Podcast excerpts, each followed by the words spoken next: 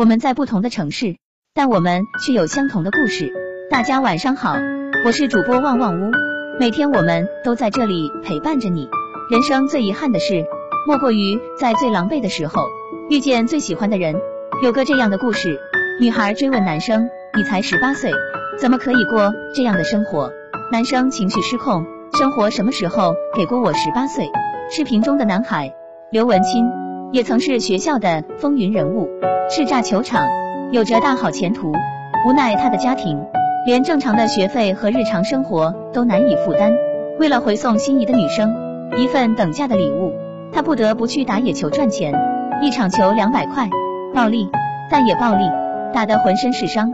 为了照顾生病的父亲，被退学后，他便去摆烧烤摊贴补家用。别人都不相信他会落到如此境地，只有他自己知道生活所迫罢了。而与他互相一见倾心的女孩安然，家境优渥，除了学习，什么都需要操心，更别提穷的滋味。他自然没有体会过。烧烤摊在他眼中是新鲜，是好奇，是有那个人的地方。可对刘文清而言，那是他狼狈却唯一的生存方式。生活就是会这样，不分青红皂白的揪着你猛捶一顿，更不会因为谁还没长大就手下留情。有机会。你可以在深夜的北京街头走一走，依然还有很多穿着工作服穿梭的人，穿西装打领带，刚刚结束应酬的销售，披着一件格子衬衫，面带倦容的程序员，当然更少不了外卖小哥和代驾。曾有人在临近零点的时候进行了一个街头采访，第三十二位夜访者是一个二十五岁的男生，白天他是一位月薪过万的共享单车运营。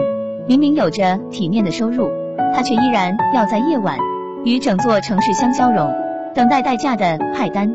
然而这份工作也并不如想象中简单，有时一晚能赚二三百，也有时候一分钱都挣不到。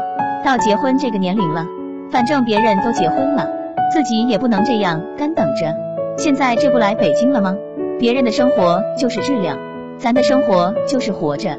他想要结婚，却一直保持单身。也并非没有喜欢的人，在所住在小区里有个关系不错的女生朋友，却迟迟不敢开口确定关系，反正就有点自卑，哎，也不敢开口说给不了人家想要的生活，不赚钱真不行，一点都不行。看到他脸上勉强的笑容，我想到身边一个哥们儿，喜欢一个女生两年，却从未表达过一次。有次一块喝酒，他拉着我说，我是真喜欢他。可他家是北京本地的，家里住的房子至少八百万。我的小公司刚刚起步，不想他受苦，更不想我爸妈跟着受累。一个人怎么过都试过，两个人再怎么无所谓，身上都多了一份责任。我明白很多女生是真的不在乎钱，可现实是有了钱才会不在乎钱，这是我的真实感受。我妈生病之前，我从未想过一块钱也要尽可能的多分成几份花。直到后来自己摆摊赚钱，第一次赚到的五十八块，现在还被我夹在书中。尝过用尽全力生存的滋味，才会明白舒适生活的不易。学生时代喜欢一个人，可以大胆的告诉他，可成年后就很难说出口了。尤其是大部分人在生活和爱情面前根本没得选，没有面包，谈何一起走下去？风犬少年的天空里，刘文清和安然最让我觉得可惜的是。